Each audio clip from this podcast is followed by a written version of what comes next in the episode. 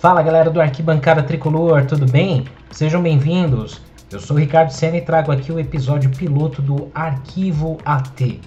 A ideia desse podcast é trazer histórias, teorias, curiosidades e fatos sobre o São Paulo que não são muito falados na mídia. Espero que vocês gostem desse conteúdo e façam suas sugestões de temas nas nossas redes sociais. Para esse episódio inicial, eu trouxe os 10 maiores erros de arbitragem cometidos contra o São Paulo em toda a sua história. Se prepara aí para passar raiva, que a gente vai lembrar de algumas passagens que até mudariam a história do São Paulo. Fica ligado aí.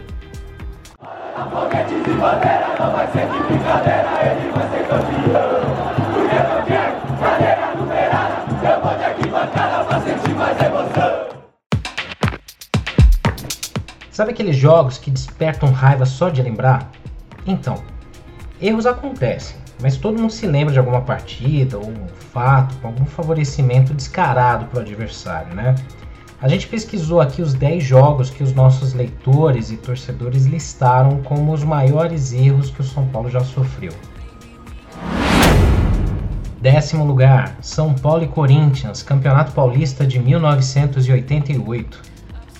No Paulistão de 88, após a primeira fase do campeonato, os quatro grandes do estado caíram no mesmo grupo para brigar por uma vaga na final, no chamado Grupo da Morte. Na quarta rodada dessa fase, São Paulo e Corinthians se enfrentaram no Morumbi.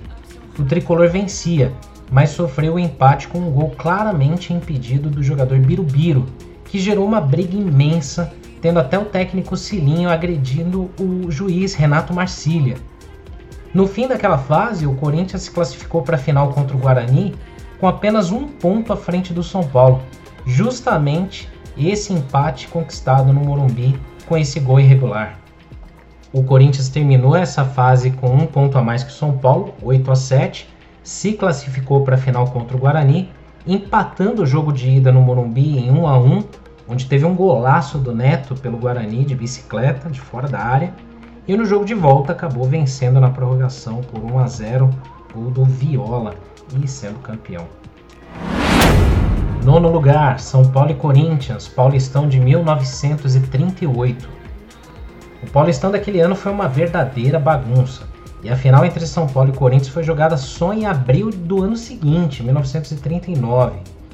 O Corinthians liderava o campeonato com dois pontos de vantagem sobre o vice-líder São Paulo. Ambos se encontraram na última rodada, com o São Paulo precisando vencer para empatar em pontos e forçar um jogo extra de desempate. O jogo começou no dia 23 de abril de 39, quando foi interrompido aos 21 minutos devido a fortes chuvas, com o placar em 1 a 0 para o São Paulo.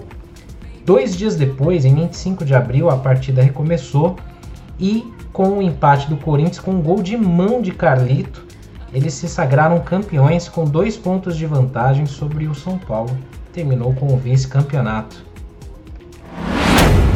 Oitavo lugar, Copa União de 1987. Em 87, a CBF declarou que não conseguiria organizar o Brasileirão.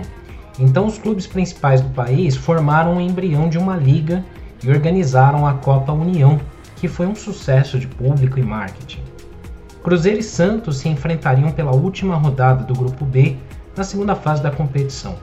Os mineiros precisavam de um empate para se classificar às semifinais do torneio, e a briga era contra o São Paulo, que um dia antes havia vencido o Internacional no Morumbi por 3 a 0. Dessa forma, os São Paulinos passavam a secar a Raposa para disputar um jogo de empate com o próprio Cruzeiro e aí sim disputar a vaga às semifinais. O Santos, já eliminado, não tinha interesse nenhum na partida, e rolou um fato muito curioso. As arquibancadas do Pacaembu contaram com vários São Paulinos que foram torcer pelo Santos. O que os tricolores não contavam é que o árbitro do jogo seria José Roberto Wright, o mesmo que prejudicou o Atlético Mineiro contra o Flamengo na Libertadores de 81. Aos 46 minutos do segundo tempo, o Cruzeiro marca um gol irregular com o atacante Heriberto mais de 2 metros impedido que fura a bola e careca atacante deles, não tem nada a ver com o nosso, também impedido, completa para as redes. José Roberto Wright validou o gol e gerou uma grande confusão no Pacaembu e a eliminação do São Paulo do torneio. Sétimo lugar, São Paulo e Palmeiras, Paulistão de 1950. O São Paulo buscava um inédito até hoje tricampeonato paulista e chegava naquela decisão precisando da vitória, porque o empate daria o título ao rival. A partida ficou conhecida como o Jogo da Lama, por conta de um temporal que deixou o gramado do Pacaembu um lamaçal. Mas para os São Paulinos, a lama não se resumiu ao estado do campo. O grande goleador do São Paulo, Teixeirinha, marcou um gol inflamando a torcida. E aquele resultado parcial deixou o time do São Paulo ir para o intervalo com um título encaminhado. Na volta do segundo tempo, o Palmeiras empatou a partida logo no início.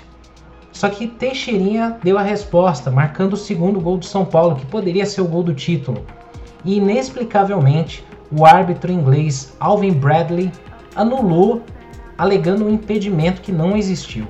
Todos os jornais da época ressaltaram esse fato. Graças a esse erro, o tricampeonato paulista do São Paulo ficou no sonho e o título foi para o rival.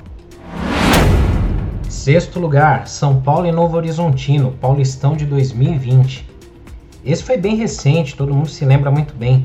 Na partida válida pela primeira fase do Paulistão de 2020, o São Paulo enfrentou um time quase reserva do Novo Horizontino que ia jogar a Copa do Brasil. Num jogo muito maluco, em que o São Paulo pressionou muito o adversário, perdeu várias chances, acertou bola na trave, o árbitro Flávio Roberto Mineiro Ribeiro anulou inexplicavelmente dois gols do São Paulo, ignorou dois pênaltis, inverteu faltas, fez tudo o que poderia para deixar o time do São Paulo muito nervoso.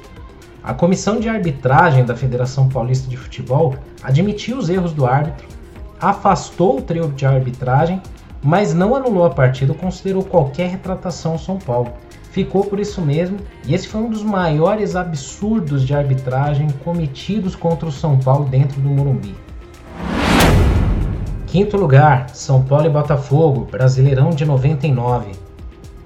No Brasileirão de 1999, após o Botafogo ser rebaixado para a Série B, surgiu a informação de que o atacante do São Paulo, Sandro Hiroshi, havia adulterado sua idade alguns anos antes e por isso estava irregular o clube carioca entrou com um pedido para anular a partida que foi goleado pelo São Paulo por 6 a 1 no Morumbi e ficou com os três pontos, salvando-se da degola. O Internacional aproveitou o mesmo argumento e também ganhou os pontos do empate contra o São Paulo. Porém, em julho do mesmo ano, a CBF reconhecia que a data de nascimento do jogador nos seus registros, na época ainda do Rio Branco de Americana e depois também com o São Paulo, estava adulterada mas mesmo assim ela autorizou a escalação de Sandro Hiroshi.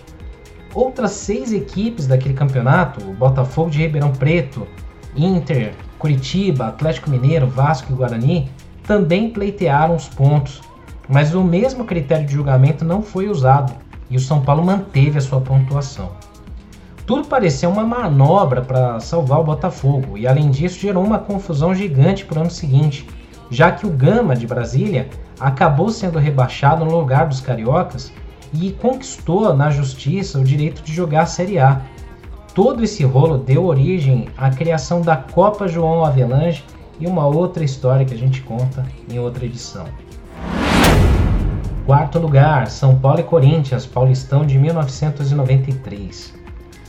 Na fase semifinal do Paulistão de 93, o São Paulo de Tele buscava o tricampeonato paulista, mas com uma certa ressaca tinha acabado de conquistar o bicampeonato da Libertadores naquela semana.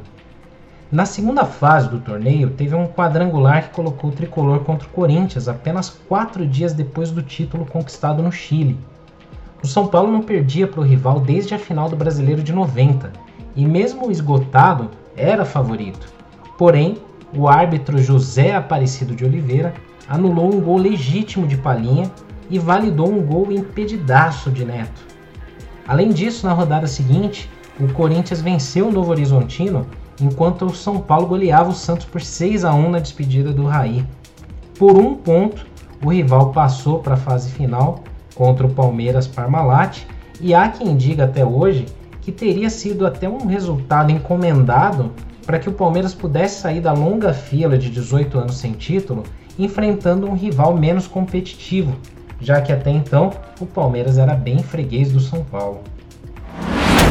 Terceiro lugar, São Paulo e River Plate, Supercopa Libertadores de 1997.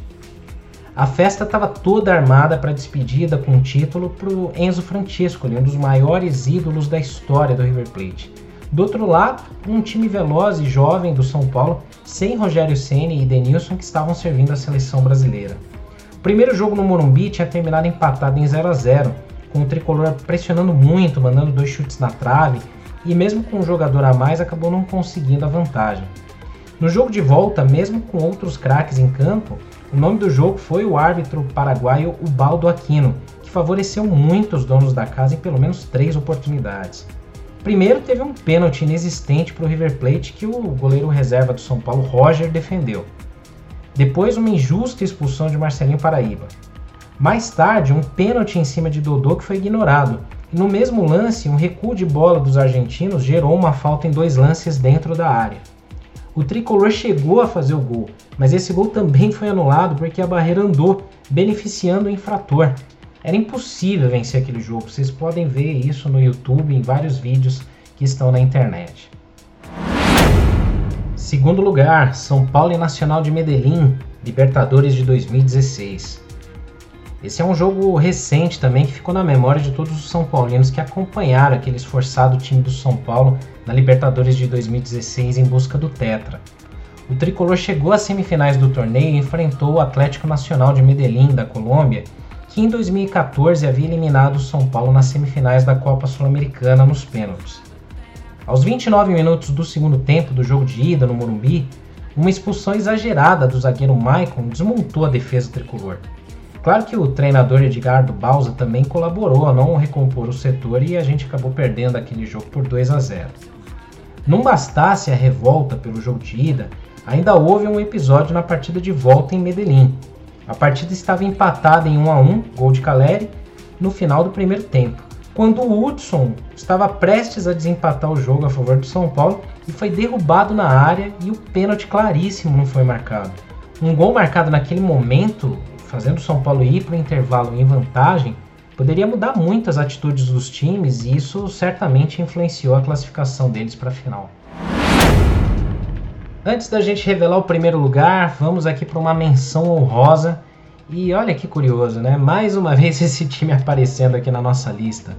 São Paulo e Corinthians, Brasileirão de 2005. O Brasileirão de 2005 ficou muito marcado pelo caso da máfia do apito e da anulação de vários jogos que foram apitados pelo árbitro Edilson Pereira de Carvalho. Ele tinha sido acusado de receber entre 10 e 15 mil reais fixos por jogo em que ele manipulava resultados com as suas decisões dentro de campo. Com isso, a CBF cancelou 11 partidas daquele torneio e manchou aquela edição que daria o título talvez ao Internacional, não fosse a anulação daqueles jogos e ainda um prejuízo com um erro de arbitragem no jogo dos Colorados contra o Corinthians no Pacaembu. Aquele episódio que teve um pênalti escandaloso no time que não foi marcado. Focado na preparação para o Mundial de Clubes contra o Liverpool, o São Paulo disputou o Brasileirão de 2005 apenas para não correr riscos. Mas uma das suas vitórias foi anulada, justamente contra o Corinthians no Morumbi por 3 a 2. Finalmente chegamos ao primeiro lugar dessa lista. Para muitos é a derrota mais dolorosa na história do São Paulo. São Paulo e Vélez Sarsfield, final da Libertadores de 1994. Como eu falei, para muitos, pelo menos para mim, é a derrota mais dolorosa na história do São Paulo.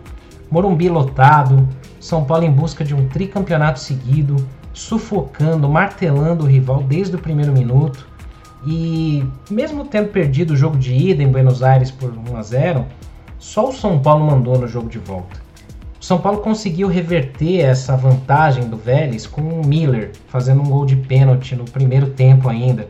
E o que se seguiu a partir daí foi uma grande pressão do tricolor em busca do segundo gol que daria o título. Infelizmente, logo no começo do segundo tempo, o árbitro Ernesto Felipe ignorou um pênalti claríssimo quando o zagueiro argentino colocou a mão na bola dentro da área em um cruzamento. Foi praticamente uma cortada de vôlei dentro da área. Infelizmente, esse jogo foi para os pênaltis. Palinha errou sua cobrança. Chilaver se consagrou e a gloriosa era Tele simbolicamente encerrava-se naquele momento. Acho que na minha vida, na minha memória, foi o jogo mais triste que eu me revolto até hoje de lembrar e foi o maior assalto que o São Paulo sofreu na sua história.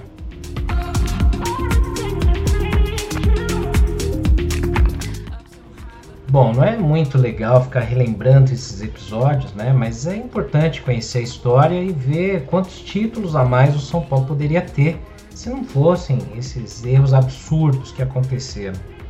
E você, se lembra de algum outro episódio com erros tão decisivos assim? Comente nas nossas redes sociais, faça suas sugestões aí para mais temas de episódios que a gente vai trazer por aqui, beleza?